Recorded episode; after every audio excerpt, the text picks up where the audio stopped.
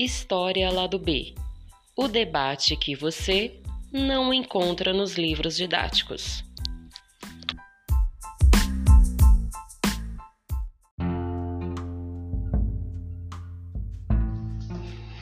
Indústria Americana ou American Factory. Consciência de classe é a bandeira do filme ganhador do Oscar na categoria de melhor documentário em 2020. Não por acaso, o longa é o primeiro produzido pela família Obama.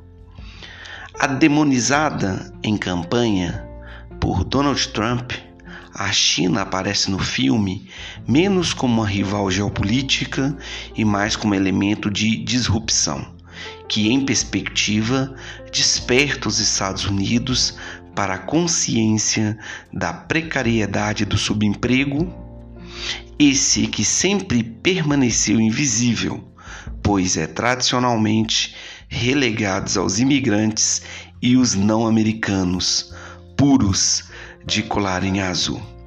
Depois de relembrar rapidamente o fechamento de uma fábrica da General Motors em Dayton, em Ohio, na ressaca da crise de 2008, que provocou demissões em massa, os diretores Julia Reister e Steve Bona registram a segunda vinda da fábrica em 2015 e 2017, quando a companhia chinesa, fabricante de vidros automotivos, ocupa a instalação e contrata americanos para fazer o serviço ao lado de gerentes chineses. A inversão dos valores se dá ao longo do filme com requintes de um escritório tragicômico, na medida em que os americanos atinam, subjugados pelo capital chinês, para sua nova condição de mão de obra barata. A escolha de uma ex-fábrica da General Motors é oportuna, obviamente simbólica.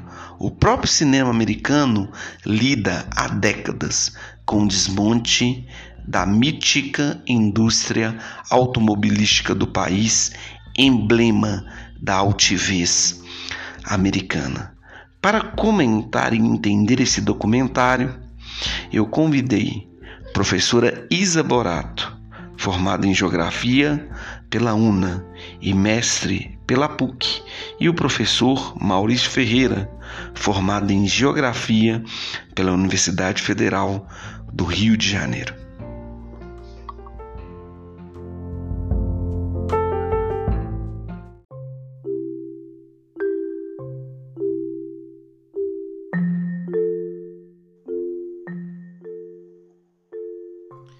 Salve, salve galera! Começando aqui mais um História lá do B, episódio 16. Hoje a gente vai discutir um documentário vencedor do Oscar 2020, né? Da produção da família Obama, Indústria Americana.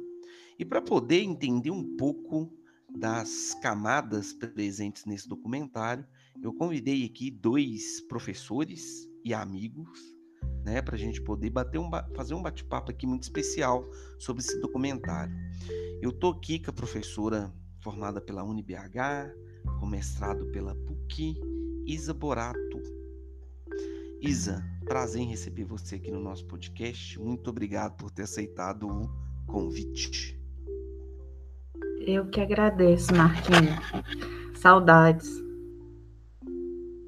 Outro convidado aqui muito especial, meu amigo, padrinho de casamento, Maurício Ferreira, formado pela Universidade Federal do Rio de Janeiro. Maurício, prazer receber você aqui no podcast para a gente tentar aí entender essas camadas desse documentário.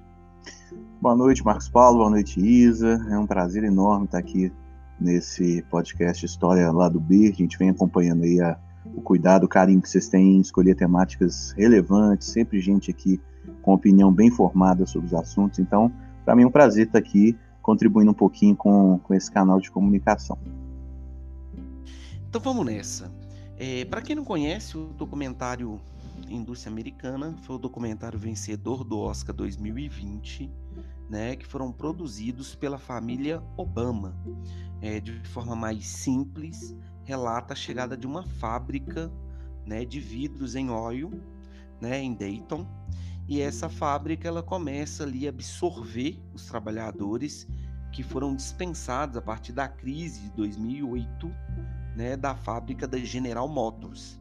Né? Vocês vão lembrar aí que essa região era o cinturão industrial dos Estados Unidos, que passou por um processo de crise durante aí 2008 e essa fábrica chega em 2017 e ela absorve ali os trabalhadores daquela região e a gente consegue perceber tanto essa dimensão né, da questão do subemprego como essa questão do choque de cultura. Mas a gente vai aprofundar nisso aí a partir de um bate-papo aqui com os nossos convidados, né? Vou começar então pelas damas, né, pela senhorita e aí?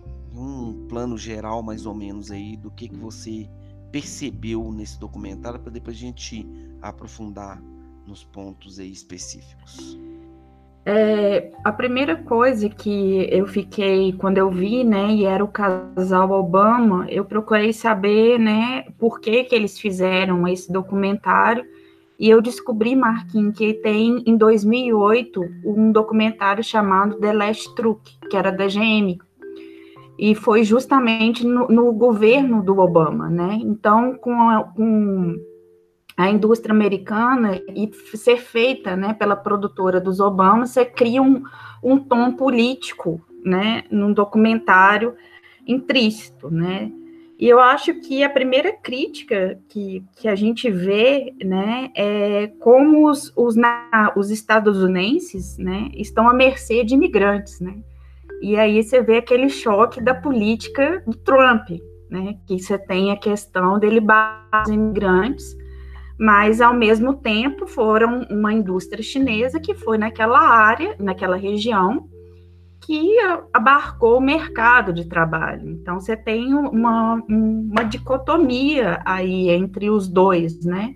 A política de imigração do Trump e como que a indústria né, é, exterior é, faz parte dos Estados Unidos, né? Então você começa até falando um tom meio irônico da cultura americana e a cultura chinesa, de ambos os lados. Né? Você tem aí uma ironia que depois passa num tom mais sério, né? Na medida que você vai tendo os percalços na conseguindo é, ter os percalços que vai encontrando, a produção decai, né? É, as pessoas começam a procurar o sindicato. Então, é uma crítica muito grande, é uma crítica, eu primeiro vejo uma crítica de essa questão de imigrantes, vejo uma crítica muito grande sobre o, o capitalismo e também uma forma do governo né, chinês, que é totalitária até hoje, então, isso fica bem explícito no filme, né? É, foi uma, uma coisa que eu enxerguei e que eu achei bem interessante que foi muito sucinta essa crise de imigrantes lá nos Estados Unidos. É o primeiro ponto, assim. Suas, suas primeiras impressões, Maurício, o que que você pode palavras iniciais aí para sobre esse documentário para a gente depois começar a explorar os pontos mais específicos? É, eu é, Isa puxou para a questão migratória. Eu vou passar inclusive então uma outra percepção para a gente tornar a discussão é, é, é ainda mais rica. Uh, conforme você mesmo falou, Marquinhos, aqui no, na apresentação do tema, Ohio faz parte do que se chama Manufacturing Belt, né? a região dos Grandes Lagos nos Estados Unidos, que é uma região que foi pioneira no processo de desenvolvimento industrial do país e que, é, a partir dos, né, de meados aí do século XX, inicia um processo de degradação das condições né, de, de uma deseconomia de aglomeração, quando aquelas regiões passam a representar custos muito elevados de produção, né? É, um, um, o próprio sindicalismo se torna um fator de muito desvantajoso para a atração de, de, de indústrias. E junto-se a isso, uma tentativa dos Estados Unidos de ocupar aquela região do, do, dos Estados Unidos Pacífico, né? que é a, a costa é, oeste do, do, território do país, é, através de incentivos, né? É, a se formar ali uma nova região industrial mais dinâmica, mais voltada para a terceira revolução industrial, mais próxima, inclusive, do, do, do, do da Ásia, que emergia com muita é, é, força né, naquele contexto é, é mais para o final do século XX. Então, houve um deslocamento do centro gravitacional do, do, da economia dos Estados Unidos daquela região dos Grandes Lagos ali, que iniciou um processo de, de, de, de decadência e declínio industrial, para outras regiões né, dos Estados Unidos e até outras regiões do mundo, se a gente for considerar aí a desconcentração industrial em escala global. Né? E o que eu pude observar de cara no, no, no filme, o que eu vi é, é, de uma maneira muito clara, é justamente a inversão dessa lógica histórica, né, em que os Estados Unidos eram protagonista, né, é, é em termos é, é, é, econômicos e de investimentos internacionais e uh, teve o seu orgulho ferido pelo fechamento de um grande símbolo desse, desse, dessa força e desse poder da economia estadunidense, que é justamente a, a fábrica da GM. Dayton é, é uma cidade clássica, é, é, é clássica industrial, do, do, se a gente considerar historicamente, era um, era um dos grandes símbolos dessa pujança e desse, desse poder econômico dos, dos, dos Estados Unidos no, no período da sua é, eclosão como grande potência. Então a gente observa é, de uma maneira muito clara a inversão dessa lógica. Quer dizer, a partir de agora, quem dita as regras é, são os chineses. Né? O chinês aprendeu como é que se faz, né? recebendo, inclusive, muitas vezes as, o capital estadunidense, as indústrias estadunidenses. Agora os chineses passaram a fazer melhor né, e mais barato em, em muitos aspectos, e o mundo desenvolvido que corra atrás. Né? Então, assim, é, a, a, o fechamento da fábrica numa região é, é, historicamente muito marcada por uma industrialização, né, por um processo industrial, né, e, e o fato dessa fábrica genuinamente estadunidense fechar e abrir espaço para o capital chinês, que nesse momento se mostra num processo de expansão, de, de, de, de, de vamos dizer, é, é, de inversão daquela lógica que eu, que eu citei de, de receptora né, de, de investimentos para é, né, difusora de investimentos pelo mundo, é algo que explica muita coisa dentro da geografia econômica, dentro do, do espaço produtivo global, é, nesse início de século XXI aqui, né, nessa primeira, esse primeiro pedaço do século XXI que nós estamos vivendo. Então, é, o sentimento de invasão do cotidiano estadunidense, da, né, do American Way of Life, de toda aquela é, é, imagem de, de, de, poder né, e, e, que os Estados Unidos representavam, com a chegada dos chineses, a, o filme mostra muito bem a mudança do nome da avenida, é uma mudança sutil, né, mas o nome da avenida que ganha o nome da grande multinacional chinesa é um dos, né, é um dos símbolos de como que realmente é, é, há uma invasão chinesa, né? o chinês supervisionando e coordenando os processos produtivos, o que a Isa propriamente falou aí da miscigenação cultural, da questão migratória. Então a gente vê realmente um tapa na cara, né, entre aspas, desse do sonho americano e do, né, do, do modo de vida né, estadunidense que durante muito tempo se mostrou para o mundo como um ideal de, de, de, de, de prosperidade, liberdade, né? Enfim, é, é, o, mais, o ponto mais forte, marcante do filme, na minha opinião, é justamente a inversão dessa lógica tradicional, é, histórica, é, é, nesse momento muito perceptível para mim. Sabe o que eu achei legal na fala de vocês dois? Porque elas acabam, de alguma maneira, trazendo duas perspectivas, mas que elas acabam se confluindo em algum momento. Eu queria chamar a atenção para os nossos ouvintes, eu acho que é a grande pergunta dos nossos alunos, e aí o Isa ou Maurício quem se sentia à vontade primeiro para fazer a colocação, é a gente entender essa China desde a década de 70 que começa a abrir sua economia né? E começa a expandir essa economia no que a gente chama de capitalismo aí chinês, né?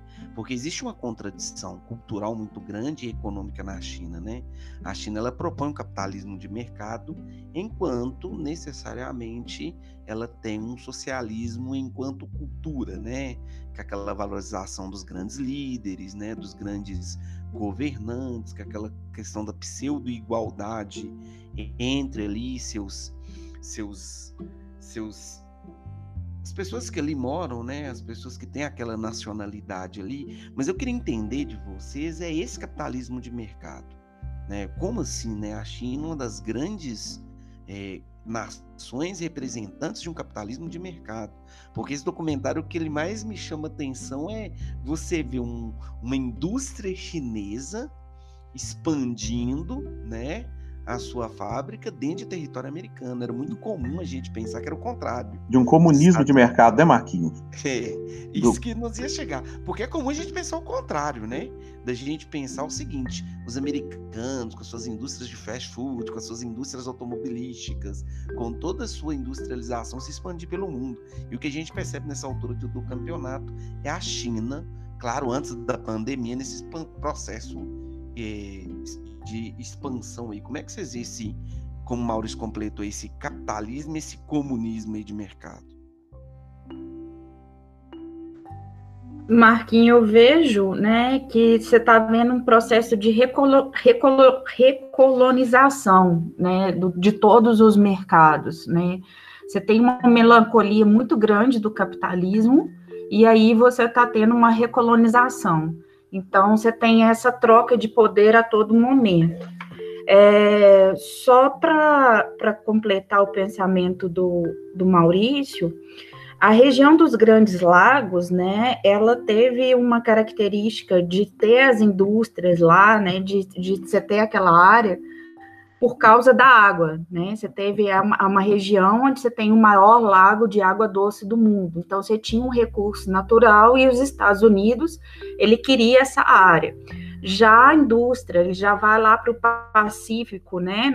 Para conquistar o Pacífico, porque ele está mais perto. É uma entrada do Japão e da China e é a parte da China onde que você tem o desenvolvimento, que é Pequim, Xangai, né? É aquela a parte da China. A China ela é muito desigual, ela é 60% ainda, né, ela é rural, é só uma pequena parte que tem essa, essa economia capitalizada, e aí você vê isso muito, é um choque muito grande quando a gente vê documentários, né, quando a gente vê a disparidade do território chinês, você, só, você vê uma abertura econômica, mas você não vê uma abertura social e você não vê uma abertura cultural. Né? Nem daqueles chineses que estão migrando para outras partes. Isso que me chama mais interessante é que enquanto aqueles chineses estavam na indústria, eles, eles em nenhum momento, né, algum momento eles tiveram uma curiosidade, né, com, com arma, mas eles ficavam em é, uma certa ingenuidade social, né, uma subserviência social.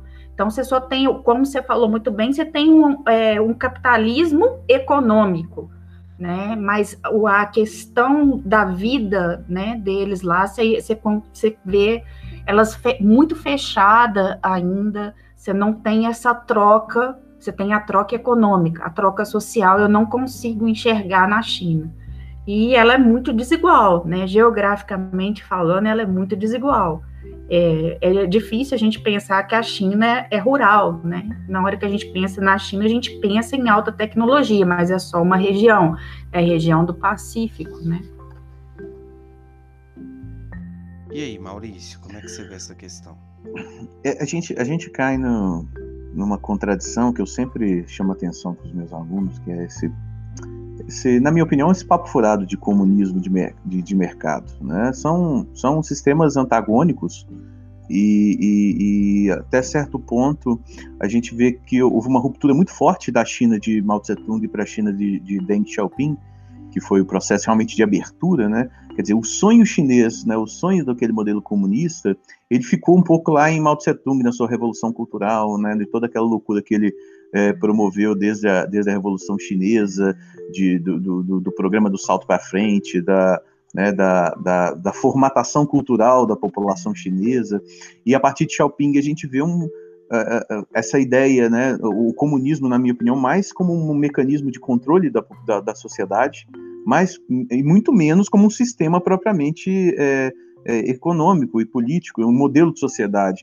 A gente não tem o comunismo ali como modelo de sociedade, conforme propriamente é, é, Isa falou aí, é, que modelo é esse, né? Que, que modelo é esse que é, preconiza na sua essência a busca pela igualdade, pela extinção de classes, é, é, né? E pela, pela revolução do proletariado, e em que o proletariado está sujeito às condições que nós vimos no documentário, né? E nós temos uma classe média emergente muito poderosa, e nós temos uma distância entre riqueza e pobreza cada vez maior, né? Se você for olhar a China de hoje, ela é uma China de mais disparidades, então é, é, eu não vejo né, o ideário né, comunista é, presente. Como, a China, para mim, hoje é um país plenamente capitalista, em que o comunismo e o, unipartidarismo e a ideia de. de né, e, e, o que se traz ainda de, de, de comunismo é praticamente um, é um, um, mecanismo de controle social, para você implantar lá uma política de filho único, sabe? Para você é, é, dizer que não pode ser sindicato, né? Então, é, para você tolir a população trabalhadora, né, a classe proletária de, de, busca por direitos, a gente observa isso bem no filme também. Os caras, eles, é, o normal para eles é realmente não ter o direito, não ter o final de semana, não ter a licença necessária, não ter condições de salubridade ao longo do seu trabalho, né? É, não ter segurança, não ter um ambiente de trabalho seguro, porque o foco é na produtividade, porque a produtividade é capital. Então, assim, é, é, eu, eu, não, eu não acredito muito né, né, né, né, quando se fala de, de, de, comunismo de mercado, porque não são palavras que se encaixam. Né? Então, na verdade, o que, o que a China fez foi uma reconfiguração do, do, do capitalismo para suas demandas e introjetou aquilo na população de uma maneira completamente autoritária e fez a coisa acontecer e hoje está esse monstro produtivo que nós estamos é, é, vendo aí, né? Então, é, é, eu não, é, hoje a China para mim é símbolo de é, capital, né? Símbolo de capital, de expansão do capital e de produtividade, né? É, há mais times money na China do que nos Estados Unidos, né? Quer dizer, o, o chinês ele quer trabalhar e produzir mais. Pô, que tipo de comunismo é esse? Isso não existe. Né? A gente tem que começar a desmistificar essa ideia de, de comunismo de mercado. Eu acho que a gente tem que começar a realmente dar nome às coisas, né? Não, perfeito, perfeito. Explanação foi em cima do ponto. Uma outra coisa que está aí presente na fala de vocês dois e, e, apareceu principalmente quando a gente começou a introduzir o documentário é a questão do choque de cultura. E aí eu queria chamar a atenção para a gente debater de duas cenas bem emblemáticas para mim. A primeira cena, que eu acho fantástica, é a cena do criador de cavalos, né? Símbolo, né, da América Livre, ensinando os chineses a atirar, né? Aquela ideia bem americana, o cavalo ali, o produtor, aquele cara que tem um, um rancho e cria cavalos, atira. E ao mesmo tempo, a outra cena que me chama muita atenção é o cara com um pacote de biscoito, falando ali que ele leva aquele pacote de biscoito para dentro da fábrica para ele não perder o time produtivo, né? Então ele come ali dois biscoitos e aí ele pode continuar trabalhando ali porque ele não tem tempo para almoçar, né? Eu acho assim interessantíssimo a gente perceber também como dentro dessa própria dinâmica industrial e essa dinâmica do mercado de trabalho, essas diferenças culturais quando se cruzam, né? Talvez se a gente pegasse do ponto de vista sociológico, o que marca para mim esse documentário também é o choque de cultura, né? Como o chinês vê o mundo, como o americano vê o mundo. E aí vocês podem explorar tanto a questão do sindicalismo, do não sindicalismo, a questão desse trabalho aí que vai além do Fordismo, da repetição e da alienação constante, né? Aquela questão do americano ter que lutar pelos seus direitos e necessariamente ele defender pautas, né? A sindicalização e por aí vai. Como é que vocês conseguem pensar essa dimensão aí do choque de cultura dentro das relações de trabalho?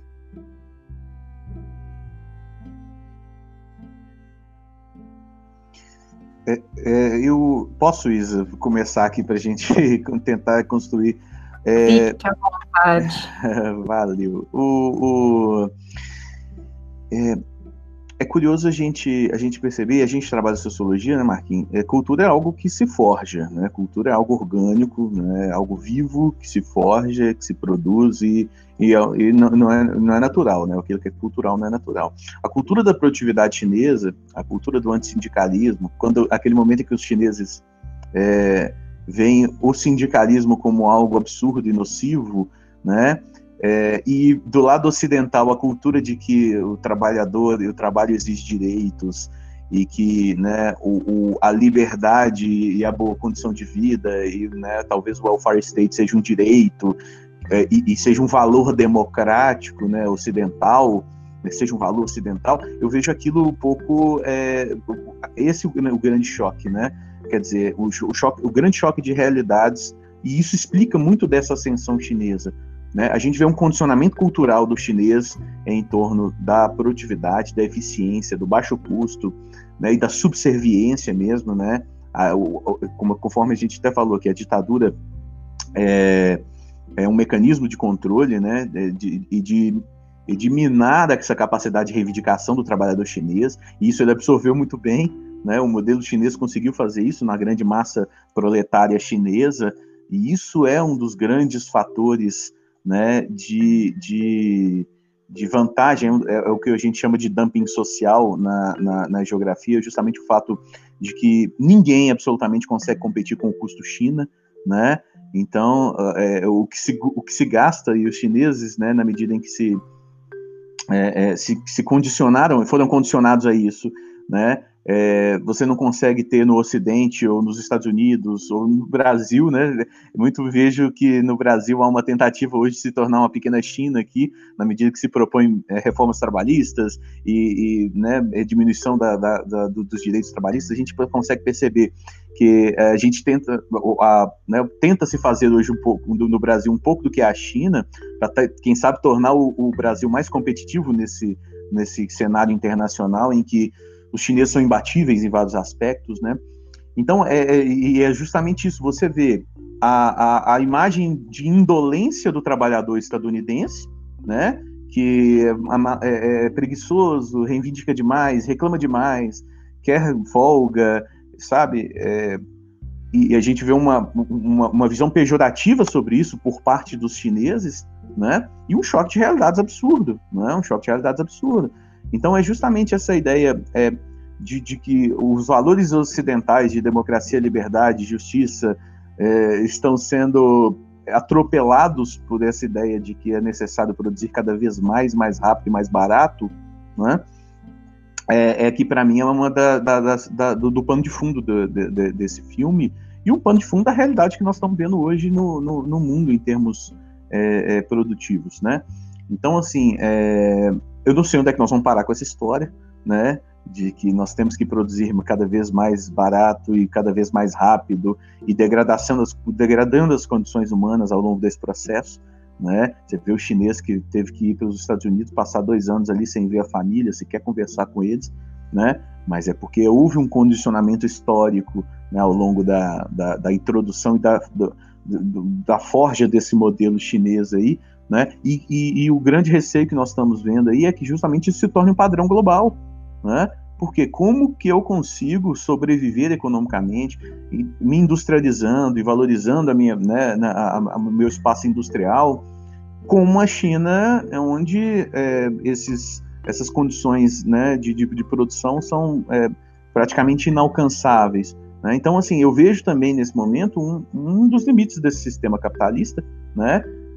Que, que já está esbarrado em tantos limites, limite ambiental, limite é, é, social, né, em termos de, de produção de desigualdades, e como que nós vamos fazer, continuar e continuar degradando essas condições humanas, né, infinitamente em nome da acumulação, né? É, o filme mostra bastante disso, né? Um choque de realidades, um questionamento de um modelo. Você falou aí do Fordismo. O Fordismo preconizava em um dos seus aspectos bons salários.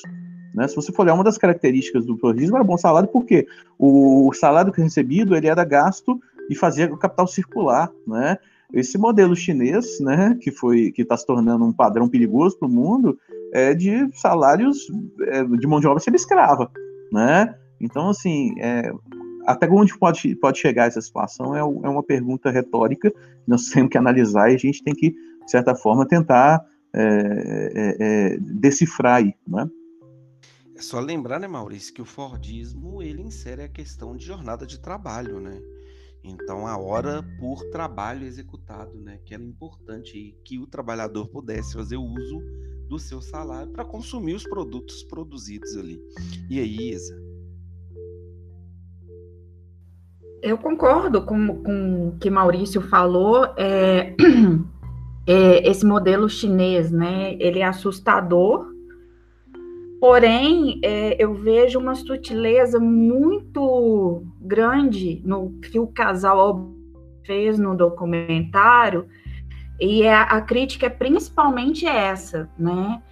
É, nós queremos esse modelo de, de, de produção, a, a, a, sociedade dá conta desse modelo de produção, porque olha só, é, a gente foi conseguindo direitos né, ao longo da nossa história. Qualquer país foi que é aberto né, democraticamente, a gente teve uma luta por direitos. Né? A gente teve o feminismo, a gente teve a segunda onda do feminismo, a gente teve os sindicatos, né?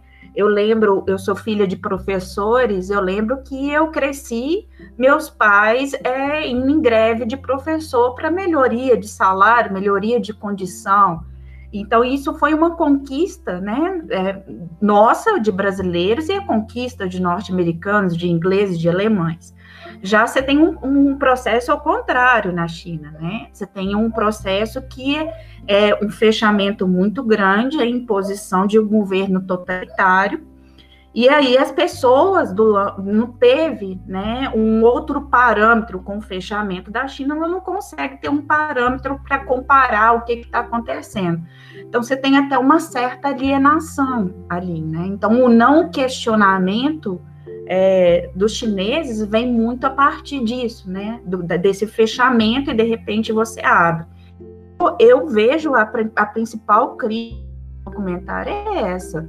Olha, o, o esse capitalismo que a gente está chegando, é, a gente vai querer isso ou a gente tem uma forma de mudar? Eu acho que deixa muito intristo.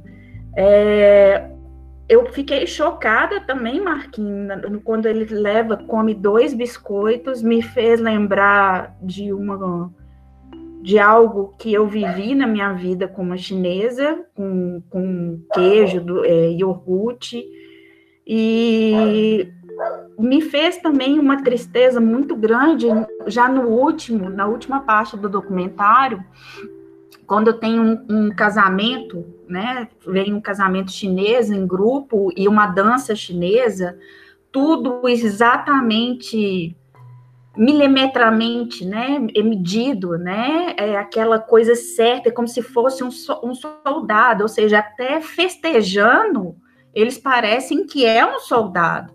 E aí um dos funcionários americanos vai falar com a chinesa assim, você me tocou, mas eu não, eu não consigo ver ele falando. Eu acho que a tristeza dele e a tristeza que me passou foi ver que eles também não conseguem divertir. É, a imposição é tudo o soldado ali, né? Pronto, aquilo acabou. E só para finalizar a, essa história da chinesa que eu vivi, ela nunca tinha comido queijo na vida dela. E aonde eu morava, eu mostrei, ela falou assim, não, mas o governo não deixa a gente comer queijo. Eu falei assim, como assim queijo? Uma coisa tão normal para a gente que é mineiro, então, né? E aí a gente saiu da escola, a gente estudava junto lá onde eu morei, e passei no supermercado, comprei um pote de iogurte, queijo e sorvete para ela. Eu nunca vi uma pessoa tão feliz na vida com um queijo, um pote, e ela falou que não tinha, ela era mais velha, ela tinha uns 42 anos, ela nunca tinha comido um queijo, um pote, um iogurte, um sorvete. E ela não tinha coragem de comprar também, entendeu? Aí eu tive que mostrar para ela, oh, você pode comprar, você tem, é, sabe? É, é isso que me mostrou, que me deixou mais chocado essa ser soldado demais, né? Então eu acho que a principal crítica mesmo do, do, do filme não foi é, mostrar assim, ó, você quer mesmo esse modelo de produção, você quer mesmo esse capitalismo? A gente está vendo que não está funcionando, não está funcionando socialmente, não está funcionando economicamente, não está funcionando ambientalmente. Então, é, para mim, foi a crítica do filme. Ô, Isa, e eu vou, vou, até fazer um puxadinho no seu comentário aí. E olha, olha que, que, que né, contradição é, os Estados Unidos, pai desse modelo do capitalismo moderno, né, aplicou isso durante tantas décadas na China, né, quer dizer, é, a gente viu essa inversão que eu falei no início, mas isso já acontece há muitas décadas, a partir da internacionalização do capital, em que os, as indústrias estadunidenses iam buscar essas vantagens produtivas lá na China, destruindo né, a, a, a, capacidade, vamos dizer, explorando ao máximo a capacidade produtiva dos chineses. É, então, é, é, é, é uma crítica justamente, nós queremos isso, mas é, ao mesmo tempo há uma certa dose de hipocrisia. Quer dizer, nós produzimos isso durante tantas décadas, e agora que essa situação se inverteu, nós estamos sentindo na pele o que os chineses sofreram quando é, as minhas fábricas inundaram o país, né, degradando essas condições ambientais, essas condições sociais, condição de mão de obra. Então, olha que coisa, né? Quando era na China, é, é, era algo aceitável, até porque os, a, China era um, era um fator de contribuição é, é para é, esse panorama, né? Xiaoping fez isso, as zonas econômicas especiais elas foram produzidas para isso, né? Venham, é, é, explorem ao máximo, né? nós, nós, se oferecendo de certa forma, como uma forma de, de de, de, se oferecer para o capitalismo global, e isso aconteceu durante tanto tempo, e quando passou a acontecer nos Estados Unidos, os caras começaram a sentir na pele né, o que o chinês se sentia a longo prazo. Então, assim, é, é, é realmente há uma crítica, mas há uma, há uma crítica a partir do momento em que os Estados Unidos passam a sofrer na pele aquilo que eles produziram em outras partes do mundo, especialmente na China.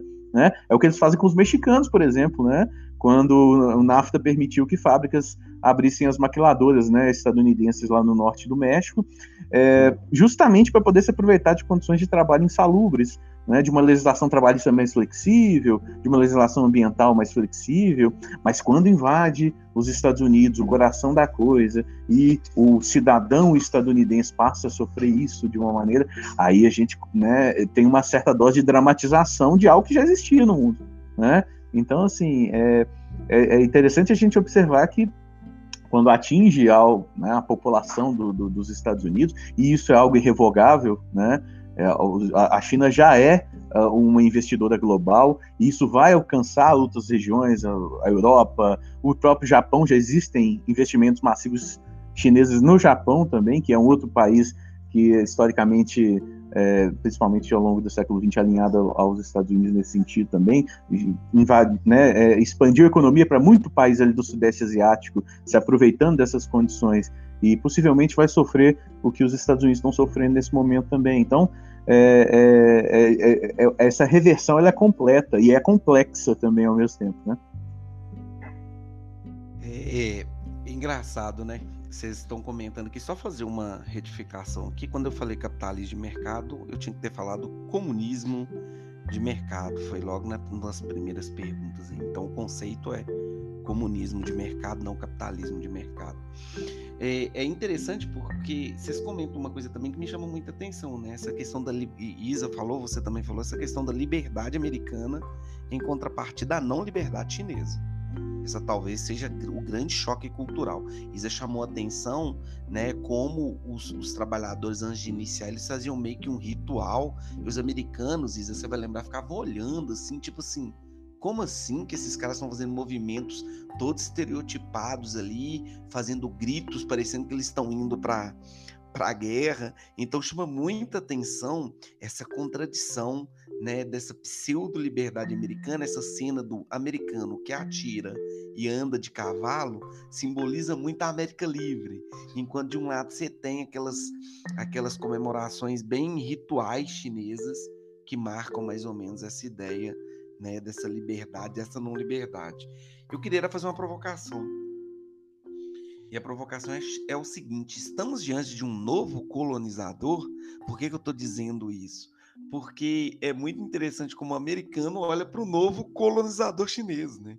Você imaginar que você tem uma fábrica da China nos Estados Unidos era tudo que a gente não imaginaria agora. Vocês acham que a gente está diante de um novo colonizador, que essa potência que o mercado chinês e que os produtos chineses têm no mundo? É, no, no, é, no, documentário mostra que os Estados Unidos está sendo reco, recolonizado pela China, né? E aí você também tem uma briga muito grande, né, dessa questão. Do mesmo jeito que os Estados Unidos ele depende, né, da China, ele barra algumas coisas da China, né? Então ele quer continuar como a superpotência mundial. E a gente viu que a China está ali, né? No segundo lugar, em 2010 já foi o primeiro lugar, o crescimento em 2010 da China foi gigante. É, você vê essa, essa barreira dos Estados Unidos é, com a não entrada do celular, que é o que os Estados Unidos barrou, né? Que é um concorrente da Apple, né? Direto e ameaçou os outros países, né, que deixassem aquele celular entrar para ser o concorrente, né? Então a, a, Apple, né, é um símbolo de uma indústria tecnológica dos Estados Unidos e a taxação de produtos chineses, né? A sobretaxação de não entrada. Então é no final do ano passado, né, me lembrou muito a doutrina Monroe, né? América para os americanos. Então, vamos valorizar o produto americano. Então, eu vou sobretaxar o produto chinês porque não é americano, mas o americano para o estadunidense, né? Não, não, é para o resto do continente. É, mas eu vejo mesmo uma recolonização é, num novo modelo e me assusta, eu, eu fico muito assustada. É, eu acho que a gente é, tem que ter uma mudança do capitalismo. A gente viu que esse capitalismo que está aqui já não está funcionando.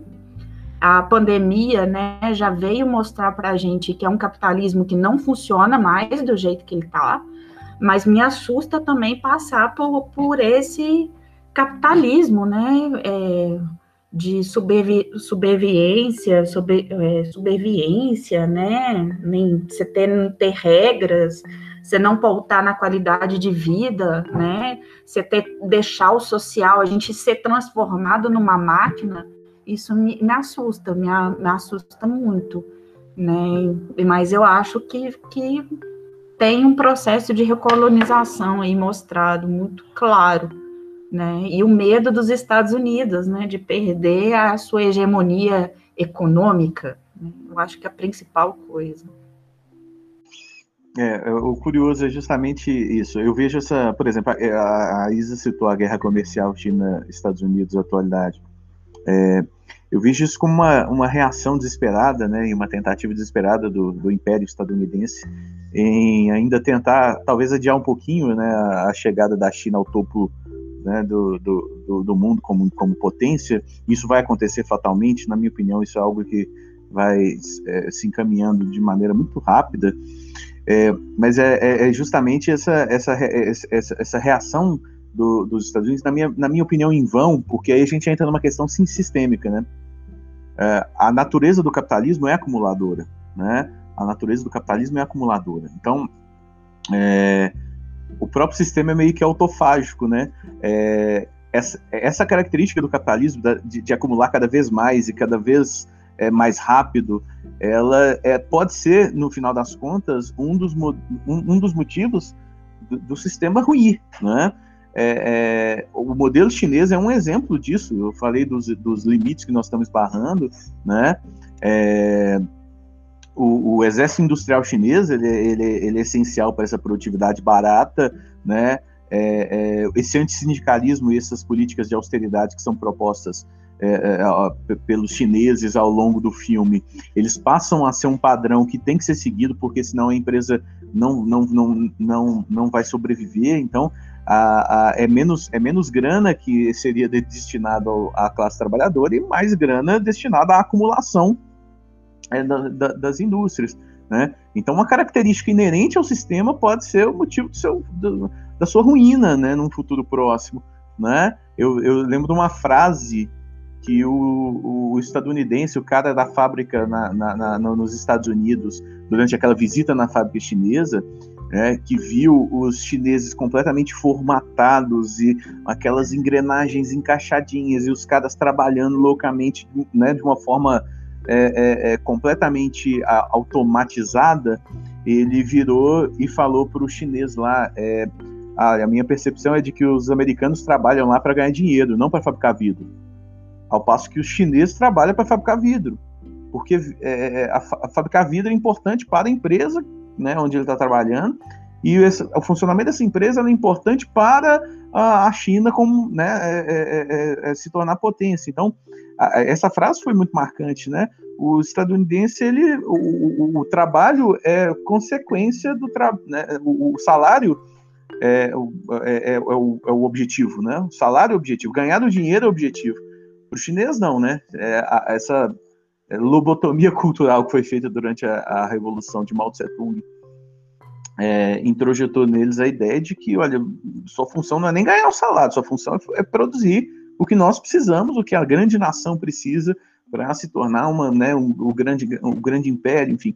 Então, é, é, é, é essa, essa, esse, esse, esse novo modelo em que a China se expande para o mundo, esse modelo, conforme a Isa falou bem aí, da, da recolonização, ela é assustadora, né? E ela está introduzindo novos parâmetros, né, nas relações de trabalho, nas relações entre é, é, fábrica e operário, que eu não sei se é sustentável, eu não sei se é, a, a, condição humana ela consegue superar, é, suportar por muito tempo, né? Eu vejo isso como talvez um dos grandes motivos de que realmente o, o sistema ele, ele passe a ser fortemente questionado, porque é uma enorme massa de pessoas que vai estar patrocinando isso, né? E que já patrocina historicamente. A questão é que esse padrão chinês ele vai se tornando global, né? E aí o céu é o limite, né? Ô, ô Maurício, você deu a senha, na verdade. Até uma coisa que eu queria perguntar para vocês agora, você já meio que foi encaminhando o assunto, né?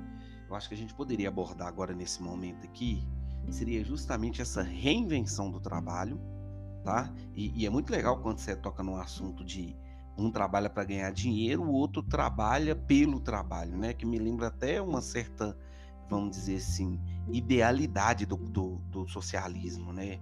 Que o trabalhador pudesse ver sentido naquilo que ele faz enquanto trabalhador, enquanto o capitalista ele está ali simplesmente para ganhar dinheiro e o capitalismo só vê na sua frente o capital. Mas eu queria que a gente pudesse, a partir de agora, pudesse abordar aqui essa questão da reinvenção do trabalho. Isa também já deu uma pincelada dessa questão da crise sindical, né, que eu acho assim que é muito forte nesse filme e falasse também um pouco sobre a precarização do trabalho, né? Porque o que a gente vem vivendo nos últimos tempos, no mundo inteiro, é isso, né? A precarização do trabalho. E o que eu fico mais espantado é precarizar o trabalho como se isso fosse determinante para gerar mais emprego. Ou seja, a gente só não está trabalhando porque tem leis demais, tem travas demais. Significa, então, quanto menos travas, menos, menos leis, menos sindicatos, mais trabalho a gente teria. Como é que vocês veem essas três questões? Essa reinvenção do trabalho, essa precarização do trabalho, principalmente esse enfraquecimento da crise sindical. Eu consigo, eu consigo fazer uma análise de três de três visões diferentes, né? É, é, um muito parecida com os Estados Unidos é a nossa realidade, que é essa questão, né, que o governo é, teve desde o começo, que o nosso sistema é, é extremamente burocrático e caro, né, para o dono de empresa manter um, um trabalhador, né? Então, isso, isso já se fala aqui no Brasil, no Brasil abertamente, né? Como foi imposto também lá nos Estados Unidos. Para a fábrica de vidro ter ido nos Estados Unidos, ela deixou de pagar vários impostos, teve um acordo que o salário seria metade, né? Então, você tem essa imposição dessa cultura. A segunda segunda coisa que eu vejo, eu vejo uma outra parte do mundo, e aí eu já vou mais para para a Europa, né? É, você veja as pessoas questionando essa questão do trabalho, né? É, essa forma de trabalho, é, como é, se você tem que trabalhar para ganhar o dinheiro, ou se você tem que trabalhar para produzir, ou você tem que trabalhar para comprar, né? E aí você tem o quê? Você não compra qualidade de vida, né? Então, isso na Europa você já vê movimentos, é, principalmente na Holanda, Dinamarca, Alemanha, que já tem esse, esse questionamento de como trabalhar, né? Você já vê isso. Mas, porém, nos países onde que você tem o início de uma industrialização, você vê essa abertura da, de não cumprir uma legislação. Né? A gente vê até mesmo é, nós, professores, né? É, a gente passa a vida, é, a gente estudando, a gente gosta, a gente é, corre, a gente tem prazer, né? E não somos valorizados, né? O MEC, por exemplo, agora, desde o início do ano, falou que é, tirou a questão: você não precisa ter mestrado, você não precisa ter doutorado para você dar aula numa instituição, numa universidade, né? Calma aí, né? Então você já vê, você já tem isso é, incutido aqui no Brasil e, e de uma é, bem forte mesmo, sabe? E eu questiono muito, e como eu questiono também, e eu sempre falo com meus alunos, o sistema socialista, ele ruiu porque ele não viu que ele tinha que mudar. Né? Ele estava sendo questionado a toda forma e não viu. E a China, né, e a Coreia do Norte, que são os países que, que a Coreia do Norte é mais fechada ainda, mas a China é um país fechado, eu não sei até quando é, o questionamento é, vai passar ileso, né? Porque cada vez mais ela vai abrir e as pessoas vão ver os outros países, né? Como que está funcionando, os outros questionamentos. E eu não sei se o chinês vai começar a questionar ou não.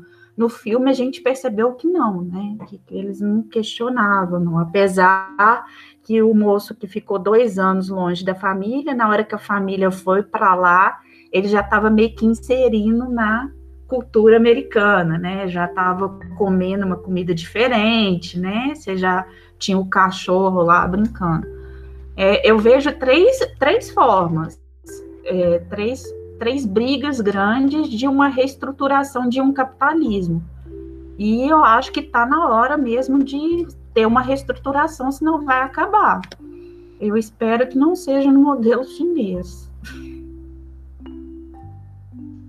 É, eu, eu, é, eu, eu, observei uma, uma, uma, dicotomia, mas a gente já, até comentou isso aqui é, um pouco antes. É, a, a visão chinesa da quebra da relação do empregado com a empresa né? e a visão estadunidense, de certa forma, representando um valor, um valor ocidental, né? É, é, dessa mesma quebra da relação entre empregado e empregador, né? O sindicato muitas vezes ele é visto como um intermediário, né? Que vai é, que vai objetivar tentar equilibrar um pouco uma relação entre, entre dois desiguais, né? O empregador e o empregado, né, eles eh, fatalmente vão estabelecer uma relação desigual. Porque um é o que tem a capacidade de, de, de pagar e o outro é o que precisa receber, né? Então, é, é, naquela campanha que nós vimos no vídeo, né, no, no filme, de, de, de, a empresa tentar desarticular qualquer tentativa de sindicalização dos trabalhadores da fábrica, né, tentando convencer eles, né, de, de certa forma, de, de que aquele vínculo entre o trabalhador e a empresa é saudável e que o intermediário impossibilitaria que o trabalhador conseguisse forjar os seus próprios destinos e, e né, uma, uma, uma, ideia de que a, a, a, o sindicato significaria uma perda de liberdade individual né, da, da, das pessoas, é, é, um, é um argumento que, que, que é criado para tentar né, é, é, é, é criminalizar praticamente sindicalismos, é, algum paralelo com a realidade brasileira hoje não é mera coincidência, é parte desse processo, né? Então nós temos visto hoje sindicatos, eu, eu acompanho o sindicato dos professores realmente numa batalha para existir simplesmente, né? porque de um lado, de um lado eu tenho players, né? Eu tenho é, é, o, poderosas instituições, muito poderosas, muito ricas, e justamente a sua riqueza financeira é de onde vem esse poder. E do outro lado eu tenho o trabalhador, né? Então não tem como essa relação ser naturalmente é, é, justa, né? Naturalmente é, é, equilibrada, né? Então esse, o sindicalismo em si ele acaba é, a tentativa de desarticulação da, da, desses movimentos sindicalistas, ele objetiva, no final das contas, é, é, é, é demonizar a, a imagem né, do, do, dos sindicatos. Já no Ocidente, a gente vê uma, uma, uma, uma ideia de que se eu naturalizo esse, essa relação, esse novo sistema, eu, eu, eu posso está é, perdendo aquelas, né, aqueles direitos que foram conquistados com tantas batalhas e com uma história né, de realmente é, é, é lutas trabalhistas, movimentos que objetivavam aí é, é, tentar equilibrar isso de outras maneiras. Então, a, a indústria, a fábrica de vidro, por exemplo, preferia em muitos momentos pagar empresas para combaterem os sindicatos do que atender às reivindicações trabalhistas. Então era mais fácil e mais barato né, eu minar o movimento trabalhista, e pagando caro, inclusive, né, para que algumas empresas fizessem isso. Há uma certa indústria da consultoria antissindical para as grandes empresas, e é, é, e é justamente essa pressão que, que, era estabelecida, que era feita. Ou vocês dizem não ao sindicalismo, vocês vão ser substituídos. Né? É, mas uma vez que os funcionários se mantivessem unidos e articulados, Seria inviável, por exemplo, demitir a todos. Né? Então, daí a necessidade o tempo todo de desarticular esse, esse movimento sindical, né? Porque a união do trabalhador, e aí a gente já entra naquela questão da essência né, do, do, do, do, do modelo de coletividade do, né, que valoriza o trabalhador, que é justamente a essência do sindicalismo, é unir para impedir que individualmente os, os trabalhadores vão sendo né, é, é, é, é sofrendo consequências, demissões e tudo mais. Então, era muito importante para as fábricas desarticularem os sindicatos, desarticularem né, qualquer tentativa de, de, de, organização trabalhista ali em torno da busca por, por, por direitos. Então, é, é, é, é eram duas percepções, uma delas forjada né, há muito tempo lá na China, pelo modelo chinês que nós temos falado aqui, e o outro deles é a resistência. Né? Nós vivemos isso de certa forma, né? em uma outra escala aqui no Brasil, mas nós vivemos isso também, né? com as nossas peculiaridades aqui também. Só completar um, um, uma coisinha, o Marquinhos, a gente tem que lembrar, né, que a gente tem outro gigante aí, que é a Índia, né? É uma mão de obra também, assim, tá, os Estados Unidos está com medo. A Índia, ela não vai ter uma mão de obra qualificada igual a chinesa, né, moldada igual a chinesa, mas é a segunda maior população do mundo e você já está vendo uma migração de fábricas para a Índia, porque você tem uma mão de obra barata e muita gente. Então você já tem aí um, um, um terceiro problema entrando nessa questão desse capitalismo, né? China, maior população do mundo, e, e a Índia. Né? Então é uma desvantagem também que a gente é mais uma lenha na fogueira que a gente coloca nesse processo todo aí. Né? É, vocês estavam comentando aí, eu lembrei que vocês vão lembrar de uma cena bem marcante do, American Factor, né, do indústria americana, que é aquele empregado que diz que trabalhou não sei quanto tempo na General Motors, nunca tinha machucado. E depois que ele trabalhou na fábrica chinesa, e ele, ele machucou, e aí ele se sentiu absolutamente desamparado, né? Porque ele não tem nem essa força sindical, muito menos também essa questão do trabalhador ser descartável, né? Enquanto você é produtivo, né? Você é produtivo, você é interessante. E quando você deixa de ser produtivo, você passa a ser necessariamente é, é, descartável dentro desse processo. E eu fiquei pensando uma coisa aqui, mas é muito mais uma provocação. Vocês podem concordar ou, ou discordar ou fazer aí um intermeio, né?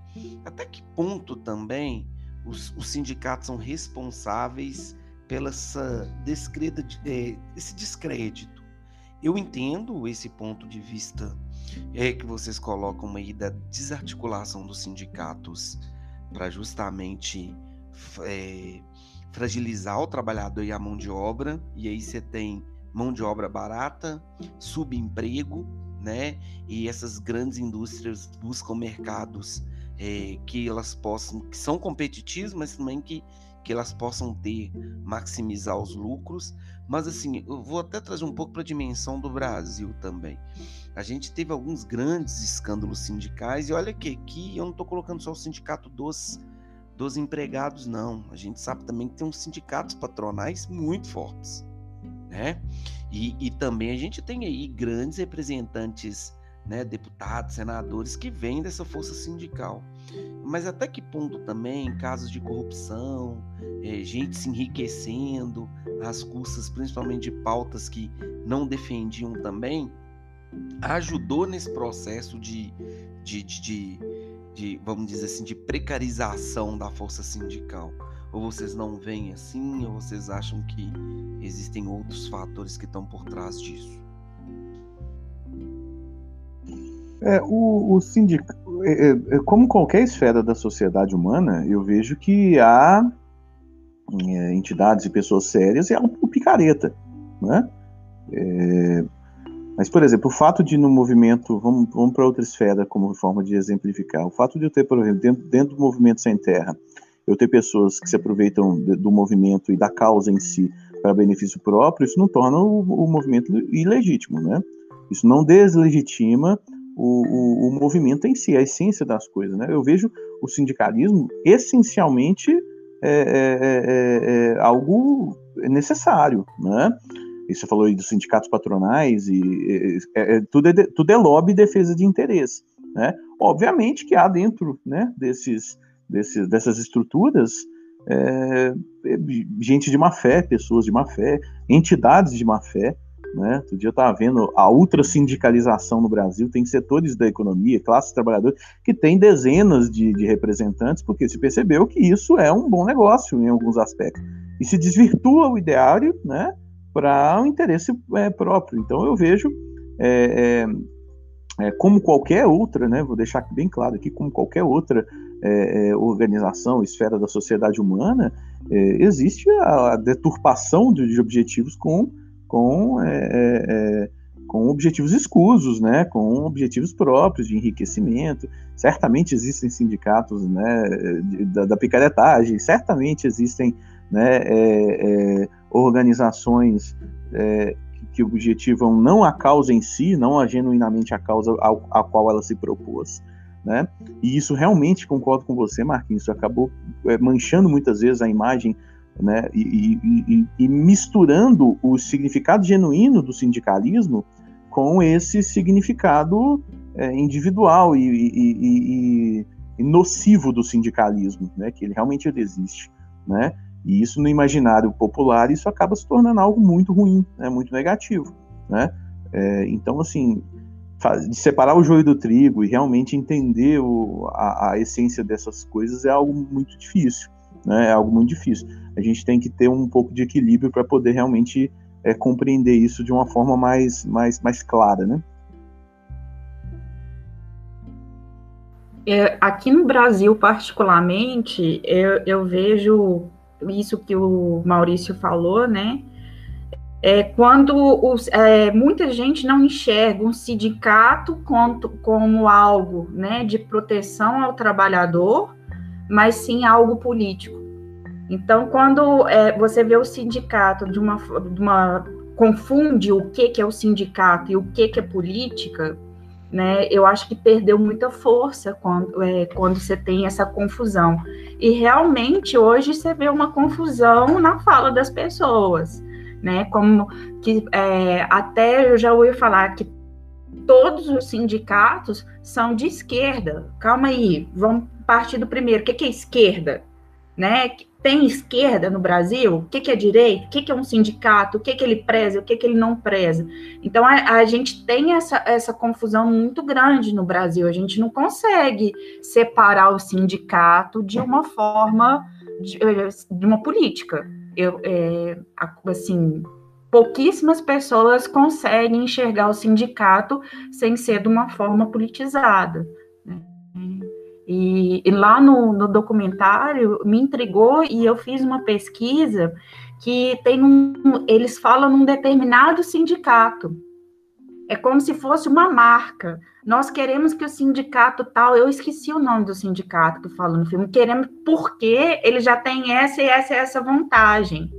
Então, é, lá eu percebi que é mais que uma marca do que um jogo político mesmo, né? O que a gente mais ou menos vê aqui, né? Então, é, é mais ou menos isso.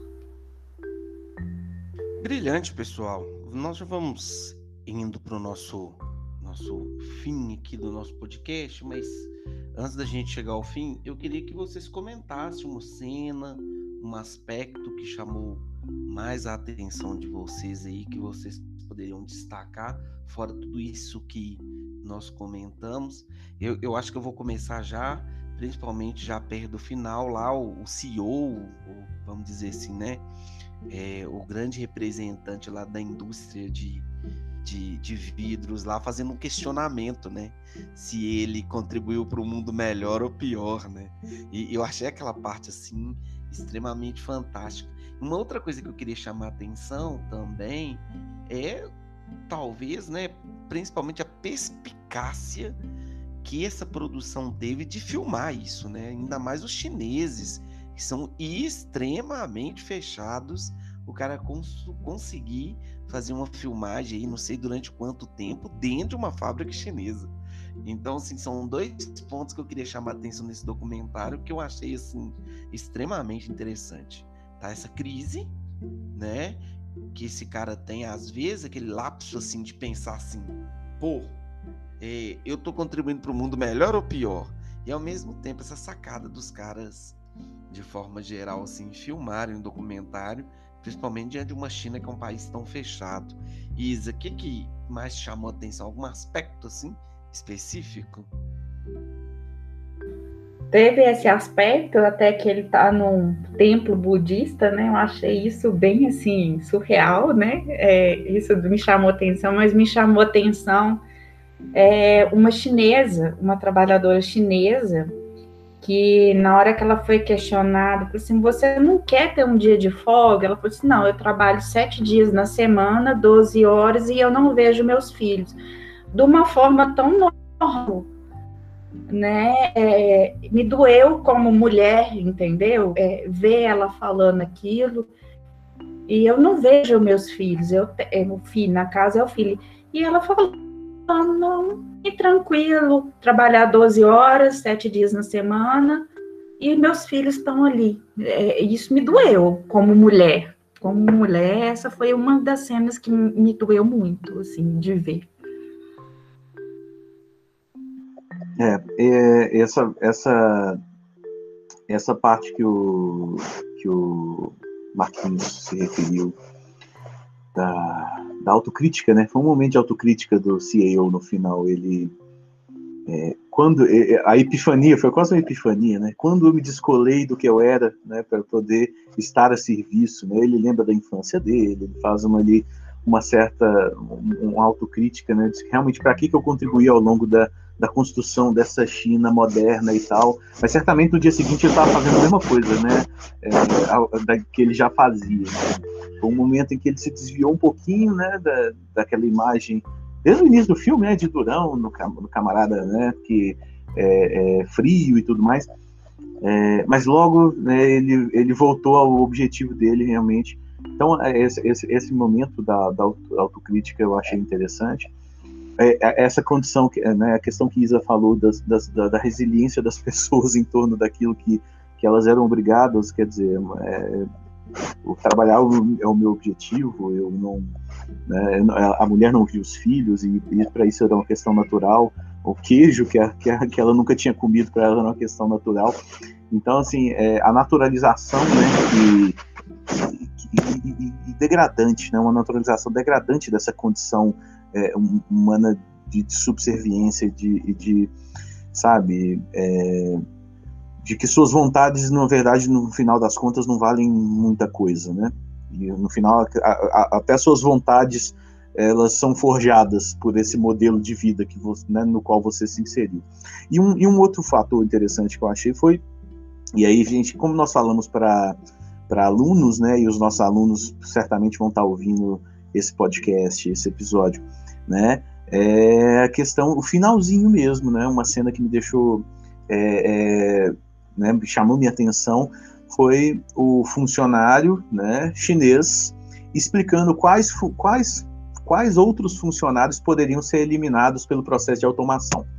Né? Então, à medida que ele caminhava, ele falava: olha, daqui a dois meses nós vamos poder eliminar aqueles dois ali, aqueles cinco ali já não vão ser mais necessários, né? porque nós vamos instalar um processo de automação, mecanização, a máquina vai fazer e isso expressa uma face desse novo modelo, né, desse modelo da terceira revolução industrial, desse pós-fordismo, que é justamente o processo de substituição massiva né, de, de, de, mão de obra humana, o trabalho humano perdendo né, sua importância dentro do processo produtivo, a questão do, do, desemprego estrutural, que é uma escalada praticamente sem fim, você não tem limite para esse processo de substituição. Nós somos professores e né, nós não estamos imunes a isso, né? É, visto que, por exemplo, um EAD é, é, é, visto como futuro da educação, né? Então, talvez os nossos alunos no futuro estejam né, é, interagindo com um monitor de TV, né? É, uma tela de um computador. Então, essa cena né, da, da, da despersonificação, agora saiu, da, da, da, da do, trabalho em si, né?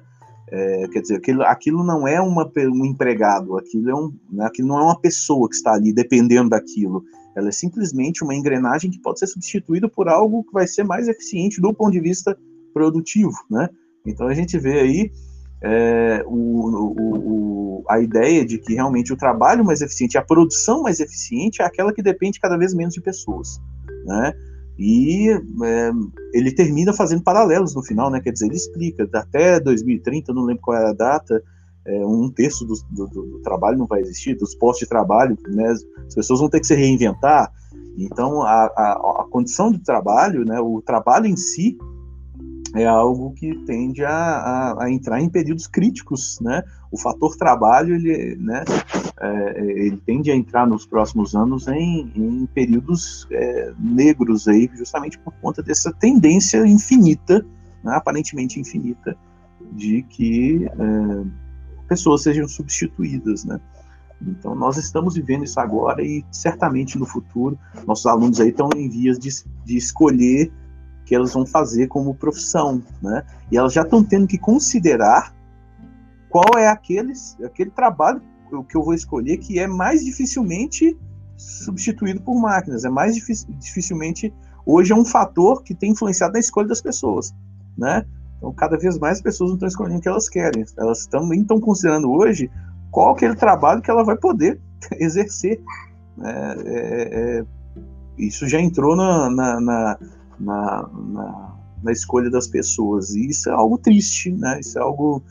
Uh, a gente fala tanto, né, Marquinhos e Isa, de, da Revolução Industrial e, e, e, da separação né, do trabalho, da intelectualidade, do, do, do fator trabalho em si, né? As pessoas. É, é, a alienação das pessoas em relação àquilo que né, a, elas vão fazer até o fim da vida delas, né, justamente porque elas, elas já não escolhem aquilo que elas querem, elas escolhem aquilo que o sistema demanda, né? Quantos alunos nós tivemos que queriam fazer filosofia, literatura ou artes e no final tiveram que fazer medicina ou, ou, ou engenharia porque segundo ele, na, na, na no, no, ou a família dele, ele era a única forma dele ser bem sucedido e ganhar dinheiro. Né? Então nós estamos entrando num patamar crítico desse desse processo, né, do, da, da nossa relação com o nosso trabalho, sabe? É, é, algo que a gente vai ter que é, pensar também no, no futuro aí. Pessoal, para a gente. Só falar. Claro, Isa, vai lá. Só falar uma coisinha. É, no, nesse final do, do capítulo, sabe quem que eu lembrei? Do Padre Evandro.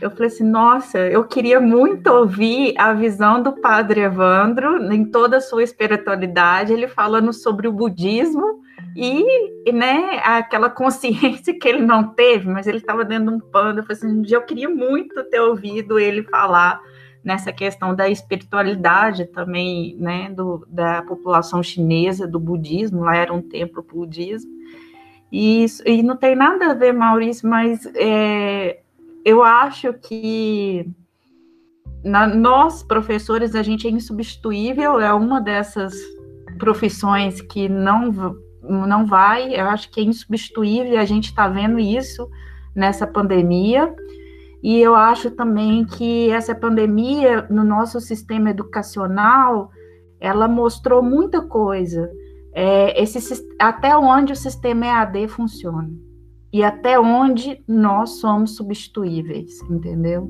Então, é, era só isso que você falou, e isso está muito claro para mim nessa pandemia, e até mesmo no que os nossos alunos falam com a gente. Posso ligar a câmera para te ver? Eu estou com saudade, né? Então, você vê essa humanização aqui ainda, né? Coisa que talvez lá na China não tenha, seja normal. Perfeito, Isa. Pra gente terminar esse episódio que foi espetacular, a gente tem um quadro aqui de dicas culturais. Aí, enquanto vocês preparam para pensar as dicas, eu vou começar aqui. E quando eu digo dicas culturais, eu digo coisa que vocês estão lendo, que vocês assistiram, ou que vocês escutaram, que foi agora, um tempo atrás, e aí, só para a gente indicar para quem nos escuta aí. E sobre a temática, eu queria indicar três, duas músicas inclusive foi até Maurício que, como diz um amigo meu, me aplicou, né? E duas músicas e um curta-metragem. O curta-metragem vocês vão encontrar no YouTube, chama O Emprego, né? Ou, ou El Empleo em espanhol, que é um curta muito legal, que vai falar também, vai nos fazer refletir um pouco dessa questão da precarização do trabalho. Vocês entram lá no YouTube, digitam o emprego, vocês vão achar lá, ele tem seis minutinhos, vale muito a pena assistir. Música, Maurício, inclusive eu até coloquei para encerrar esse episódio em grande estilo, banda Effector, né? E a música da banda Effector, como é que eu esqueci, Maurício, o nome fugiu aqui, é chama O Drama da Humana Manada. Perfeito, isso. Ela Effector, a banda. É, né? Ela Effector. O drama da Humana, é, o drama da Humana Manada. Humana Manada. Eu até é, um, é, um, é um clipe que é uma aula no final das contas, né, Isso. né, Marcos? Eu até coloquei a música aí no final do episódio, depois vocês procurem esse clipe. E aproveitando o clipe também, é, o Gabriel Pensador tem uma música muito antiga, mas muito interessante para a gente pensar, que chama A Dança do Desempregado. Essa é a dança do desempregado. Quem ainda não dançou, tá na hora de aprender é a nova dança do desempregado, amanhã o dançarino pode ser você. Esse é o refrão mais ou menos da música, ela traz uma reflexão. E queria também, em último momento, indicar um podcast, que foi o um podcast sobre Pantera Negra, que a gente fez aqui, mais ou menos como esse, do, esse documentário, dissecando um pouco o filme, já que a gente perdeu né, de câncer o ator aí que fazia o Pantera Negra, e aí fica como forma de homenagem, quem não escutou volta aí nos feeds atrás, aí vocês vão achar o episódio e ele ficou muito bom. Serei então minhas dicas culturais desse episódio. E aí, Maurício, o que, que você indica aí para os nossos ouvintes? É, eu queria for, é, fortalecer a sua indicação do, do, do clipe do El Effecto, tá? Você, é, você, podia, você puder colocar na descrição, às vezes, do, do, do podcast, do episódio, Marquinhos, para facilitar é algo de impacto, né, justamente, e aborda de maneira absolutamente direta tudo que a gente é, conversou aqui, né, é, a nossa relação com o nosso trabalho, né, e, e, o que fizeram com essa relação ao longo dos tempos, né. Eu queria estragar a Páscoa da moçada do ano que vem, tá, para poder indicar um documentário que chama-se O Lado Negro do Chocolate, ok? É, para a gente entender um pouco do, né, do, do, do, do que há por trás daquele chocolatinho inofensivo que a gente come é, é, depois do almoço, na Páscoa. É, é, um, é um documentário sobre a origem do cacau da, da indústria do chocolate e é, infelizmente nós temos aí é, grande parte né, do, da indústria é, alimentícia que fabrica chocolate se aproveitando de, de, de, de, cacau de mão de obra escrava, né?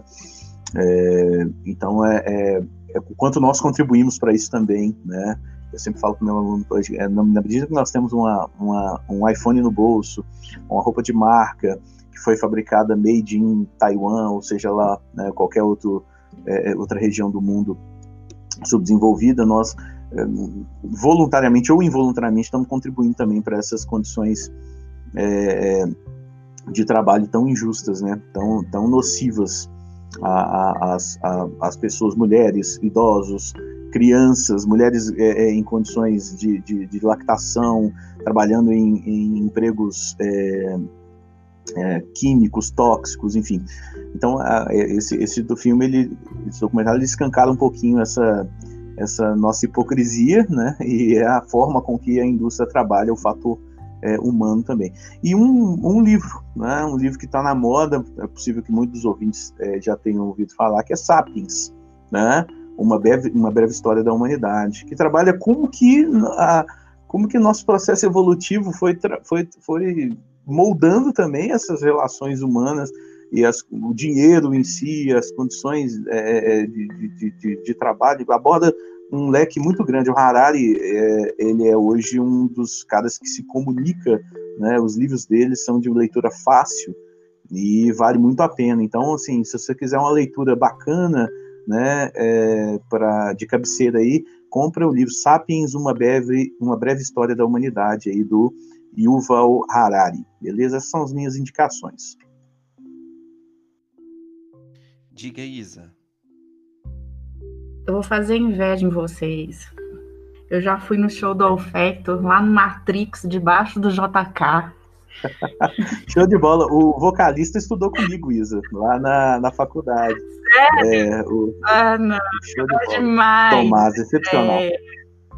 Não, e, e, foi muito, e foi a primeira vez que eu fui no Matrix debaixo do JK. Foi, assim, duas experiências marcantes, né? É, eu vejo nesse documentário é, o clássico do Pink Floyd, né? I'll Break the All é, sobre né, aquela educação, todo mundo certinho aquela máquina caindo. Eu vejo os chineses dessa forma, não consigo enxergar de outra forma. É, outra coisa que eu estou fazendo muito nessa, nessa quarentena é, e que está me ajudando muito é, a, a tirar o foco né, desse período, é, é, ler Tolkien, do Senhor dos Anéis e a coleção inteira, já tô, eu amo, né, meio nerd. É, outra coisa, instigada pela nossa aluna, a Ana, Ana Clara Pontello, Estou é, vendo vários documentários que ela tem me sugerido sobre veganismo é algo que está me fazendo pensar demais, ainda mais eu que tenho 12 animais em casa, então são e tem muito documentário, principalmente na Netflix. Então eu e a Ana Clara Pontello estamos fazendo uma, uma dupla dinâmica nessa busca, né, que, que é correto e que, que não é correto. E Maurício, isso é mais para nós que somos geógrafos. Eu consegui o livro do Humboldt.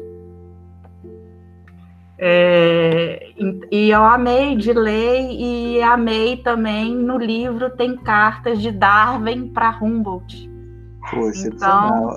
Então. É, então, eu vou te passar, chama Humboldt. Que é, é maravilhoso, maravilhoso, maravilhoso mesmo. O, ele fala aqui da América do Sul, né? Quando ele veio, ele escrevendo a carta para Darwin que ele tinha que vir aqui para Galápagos, que ia ser fenomenal pelos estudos dele. Então, foi assim, um livro muito bom nessa quarentena, né?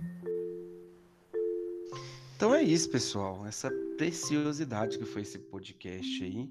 Né? Então a gente encerra aqui História do B, episódio 16, Indústria Americana. Agradecer Maurício por ter tirado um tempinho aí para falar com a gente. Obrigado, Maurício. Volte sempre a esse podcast. Conte comigo, Marquinhos. Você sabe que a gente é é, entusiasta da comunicação aí de longa data, já tivemos nosso, nossa experiência na rádio, agora esse podcast tem sido um canal de, de comunicação tão, tão importante para a gente que gosta de se comunicar, além de professores, somos comunicadores também, então, assim, conte comigo, é um prazer estar aqui, foi um prazer tá, poder contribuir um pouquinho com o, o seu podcast e até uma próxima oportunidade, conte comigo aí, um abraço. Isa, agradecer e obrigado por você me dar já uma próxima pauta aí. Quem sabe a gente junta eu, você, Ana Clara, para a gente falar um pouco sobre veganismo. Eu tenho certeza que muita gente vai querer escutar sobre o assunto. Quem sabe a gente não marca aí para frente um podcast sobre veganismo. Obrigado por você ter atendido o convite. Não, eu que agradeço, Marquinhos. Fiquei super feliz também é, de participar, de rever o Maurício, né? A gente sempre se encontra no corredor e a gente trocava as nossas informações de geógrafos revolucionários nos Tão rapidinho, né? Na, naquela... Era muito rápido a entrada de uma sala, mas eu estou assim, sentindo muita falta dessas trocas nossas de porta de sala, de sala de professor. E é muito bom encontrar mesmo que seja dessa forma. E eu fiquei muito feliz, Marquinho. E tô, todas as sugestões de documentário eu estou vendo e amando também. Já estou seguindo você. então é isso, pessoal. Mais um episódio aí para conta, tá? Aguardo boa tarde, bom dia, boa madrugada. Não sei o horário que vocês vão estar escutando esse episódio. E a gente se encontra de novo semana que vem, quem sabe, com o nosso episódio 17. Então, ficamos assim.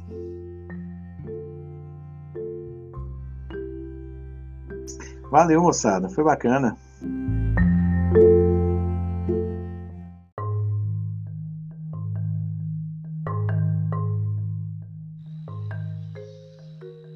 Dica cultural.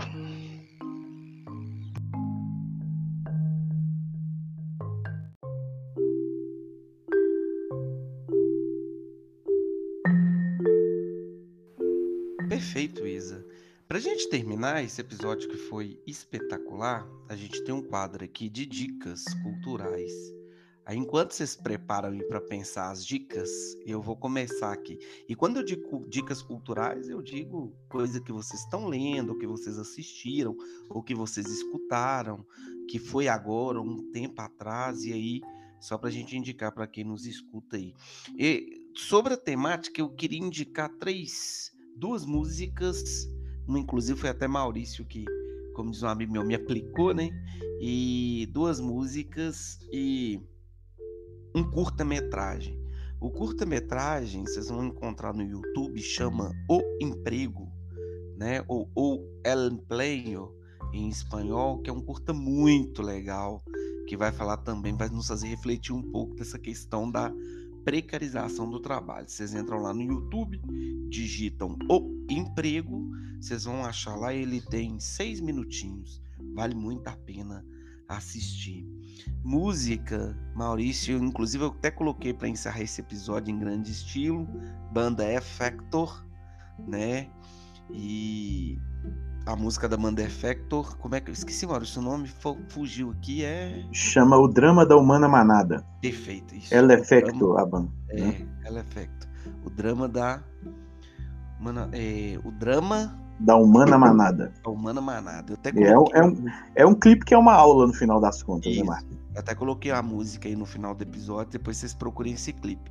E aproveitando o clipe também, é, o Gabriel Pensador tem uma música muito antiga, mas muito interessante para a gente pensar, que chama A Dança do Desempregado. Essa é a dança do desempregado. Quem ainda não dançou, tá na hora de aprender. É a nova dança do desempregado. Amanhã o dançarino pode ser você. Esse é o refrão, mais ou menos, da música. Ela traz uma reflexão. E queria também, em último momento, indicar um podcast, que foi o podcast sobre Pantera Negra, que a gente fez aqui mais ou menos como esse, do, esse documentário dissecando um pouco o filme, já que a gente perdeu, né, de câncer o ator aí que fazia o Pantera Negra, e aí fica com forma de homenagem. Quem não escutou, volta aí nos feeds atrás, aí vocês vão achar o episódio, e ele ficou muito bom. Seriam então minhas dicas culturais desse episódio. E aí, Maurício, o que, que você indica aí para os nossos ouvintes? É, eu queria for, é, fortalecer a sua indicação do, do, do clipe do El Effecto, tá? Você, podia, você puder colocar na descrição, às vezes, do, do, do podcast do episódio, Marquinhos, para facilitar, é algo de impacto, né, justamente, e aborda de maneira absolutamente direta tudo que a gente é, conversou aqui, né? É, a nossa relação com o nosso trabalho, né? E, e o que fizeram com essa relação ao longo dos tempos, né?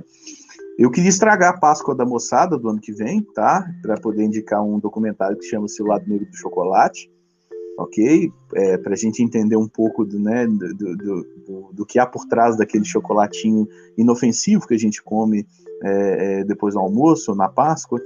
É, é, um, é um documentário sobre a origem do cacau da, da indústria do chocolate e, é, infelizmente, nós temos aí é, grande parte né, do, da indústria é, alimentícia que fabrica chocolate se aproveitando de, de, de, de, cacau de mão de obra escrava. Né? É, então, é, é, é, o quanto nós contribuímos para isso também. Né? Eu sempre falo para o meu aluno, é, na medida que nós temos uma, uma, um iPhone no bolso, uma roupa de marca que foi fabricada made in Taiwan, ou seja lá, né, qualquer outro, outra região do mundo subdesenvolvida, nós voluntariamente ou involuntariamente estamos contribuindo também para essas condições é, é, de trabalho tão injustas, né? tão, tão nocivas às as pessoas, mulheres, idosos, crianças, mulheres é, é, em condições de, de, de, lactação, trabalhando em, em empregos é, é, químicos, tóxicos, enfim. Então, a, esse, esse do filme, ele, esse documentário, ele escancara um pouquinho essa, essa nossa hipocrisia, né? E é a forma com que a indústria trabalha o fator é, humano também. E um, um, livro, né? Um livro que está na moda, é possível que muitos ouvintes é, já tenham ouvido falar, que é Sapiens, né? Uma breve, uma breve história da humanidade, que trabalha como que a, como que nosso processo evolutivo foi, foi, foi moldando também essas relações humanas e as, o dinheiro em si, as condições é, é de, de, de, de, trabalho, aborda um leque muito grande. O Harari, é, ele é hoje um dos caras que se comunica, né, os livros dele são de leitura fácil e vale muito a pena. Então, assim, se você quiser uma leitura bacana, né, é, pra, de cabeceira aí, compra o livro Sapiens, uma breve, uma breve história da humanidade aí do Yuval Harari. Beleza? Essas são as minhas indicações. Diga, Isa. Eu vou fazer inveja em vocês. Eu já fui no show do Alfecto, lá no Matrix, debaixo do JK. Show de bola. O vocalista estudou comigo, Isa, lá na, na faculdade. Sério? É, o, ah, não. Show de bola. demais. Tomás, excepcional. É... Não, e, e, foi muito, e foi a primeira vez que eu fui no Matrix debaixo do JK. Foi assim, duas experiências marcantes, né? É, eu vejo nesse documentário é, o clássico do Pink Floyd, né, Break the All, é, sobre né, aquela educação, todo mundo certinho e aquela máquina caindo. Eu vejo os chineses dessa forma, não consigo enxergar de outra forma. É, outra coisa que eu estou fazendo muito nessa, nessa quarentena é, e que está me ajudando muito é, a, a, tirar o foco né, desse período, é, ler Tolkien, do Senhor dos Anéis e a coleção inteira, já tô, eu amo, né, meio nerd. É, outra coisa, instigada pela nossa aluna, a Ana, Ana Clara Pontello, Estou é, vendo vários documentários que ela tem me sugerido sobre veganismo. É algo que está me fazendo pensar demais, ainda mais eu que tenho 12 animais em casa. Então, são, e tem muito documentário, principalmente na Netflix. Então, eu e a Ana Clara Pontello estamos fazendo uma, uma dupla dinâmica nessa busca, né, que, que é correto e que, que não é correto. E, Maurício, isso é mais para nós que somos geógrafos. Eu consegui o livro do Humboldt. É, e eu amei de ler e amei também no livro tem cartas de Darwin para Humboldt. Excepcional. Então, excepcional. É, então, eu vou te passar, chama Humboldt. Que quero é maravilhoso, maravilhoso, maravilhoso mesmo. Ele fala aqui da América do Sul, né? Quando ele veio, ele escrevendo a carta para Darwin que ele tinha que vir aqui para Galápagos, que ia ser fenomenal pelos estudos dele. Então, foi assim, um livro muito bom nessa quarentena, né? Então é isso, pessoal. Essa preciosidade que foi esse podcast aí. Né? Então a gente encerra aqui História do B, episódio 16, Indústria Americana. Agradecer Maurício por ter tirado um tempinho aí para falar com a gente. Obrigado, Maurício. Volte sempre a esse podcast. Conte comigo, Marquinhos. Você sabe que a gente é, é entusiasta da comunicação aí de longa data. Já tivemos nosso, nossa experiência na rádio, Agora esse podcast tem sido um canal de, de comunicação tão, tão importante para a gente que gosta de se comunicar. Além de professores, somos comunicadores também. Então, assim, conte comigo, é um prazer estar aqui. Foi um prazer tá, poder contribuir um pouquinho com o, o seu podcast e até uma próxima oportunidade. Conte comigo aí. Um abraço. Isa, agradecer e obrigado por você me dar já uma próxima pauta aí. Quem sabe a gente junta eu, você, Ana Clara, para a gente falar um pouco sobre veganismo. Eu tenho certeza que muita gente vai querer escutar sobre o assunto. Quem sabe a gente não marca aí para frente um podcast sobre veganismo. Obrigado por você ter atendido o convite. Não, eu que agradeço, Marquinhos. Fiquei super feliz também é, de participar, de rever o Maurício, né? A gente sempre se encontra no corredor e a gente trocava as nossas informações de geógrafos revolucionários. Nos Tão rapidinho, né? Na, naquela... Era muito rápido a entrada de uma sala, mas eu estou assim, sentindo muita falta dessas trocas nossas de porta de sala, de sala de professor. E é muito bom encontrar mesmo que seja dessa forma. E eu fiquei muito feliz, Marquinho. E tô, todas as sugestões de documentário eu estou vendo e amando também. Já estou seguindo você. então é isso, pessoal. Mais um episódio aí para conta, tá? Aguardo boa tarde, bom dia, boa madrugada. Não sei o horário que vocês vão estar escutando esse episódio. E a gente se encontra de novo semana que vem, quem sabe, com o nosso episódio 17. Então, ficamos assim.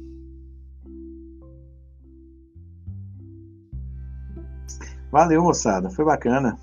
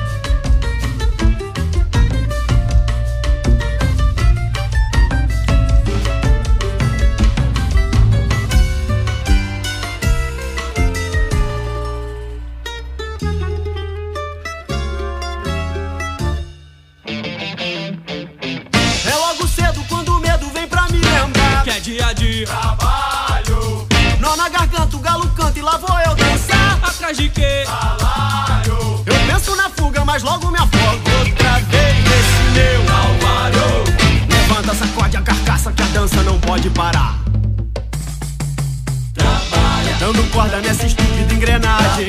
Espreme, esgota, força que te põe de pé. Aniquilando o que é humano, o que é coragem. O que é de errado, o que será, o que, que é. Toda fachada esconde a mesma humilhação.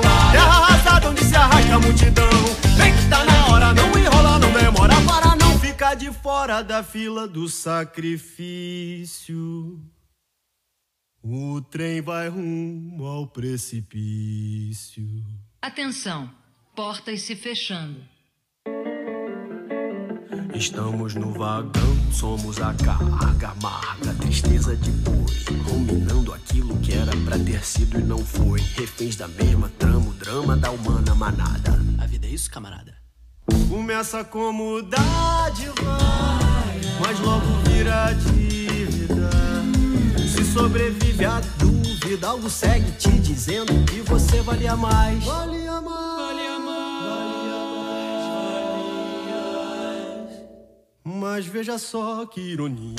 Ter a pressa de chegar onde não se queria. Sempre pra lá e pra cá, maldito dia a dia. O espírito no fosso, a fóceta, vida de cão, essa nossa. Malandro é o cavalo marinho que se finge de peixe pra não ter que puxar carroça. Não, não, não. Pera lá. Trabalha, espera, porque quem trabalha prospera e quem espera sempre alcança. Não desespera. Depois da tempestade vem sempre a bonança. Trabalha, espera e confia, pois a tua estrela ainda vai brilhar um dia. Um brinde à meritocracia. E o banquete quem serve, palacete quem ergue, de quem o sangue ferve, ferve. Caraca, moleque, segura aí que é hora de pisar no black. Despedaçado, parcelado, vai teu coração. Que é uma ferida aberta, exposto num balcão. entre a demanda. Quem dá mais, tanto faz, quer é paz, liberdade é escravidão. Sem trauma, entrega tua alma com calma na palma da mão do patrão. Dando corda nessa estúpida engrenagem. Espreme, esgota força que te põe de pé. Aniquilando o que é humano, o que é coragem. Algo errado e você sabe o que que é. Te corroendo por dentro essa frustração. O teu demônio, patrimônio do patrão. Toda fachada esconde a mesma humilhação. Terra arrasada onde se arrasta a multidão. E lá vou eu, até morrer. Sente a vida escorrer pela palma da mão.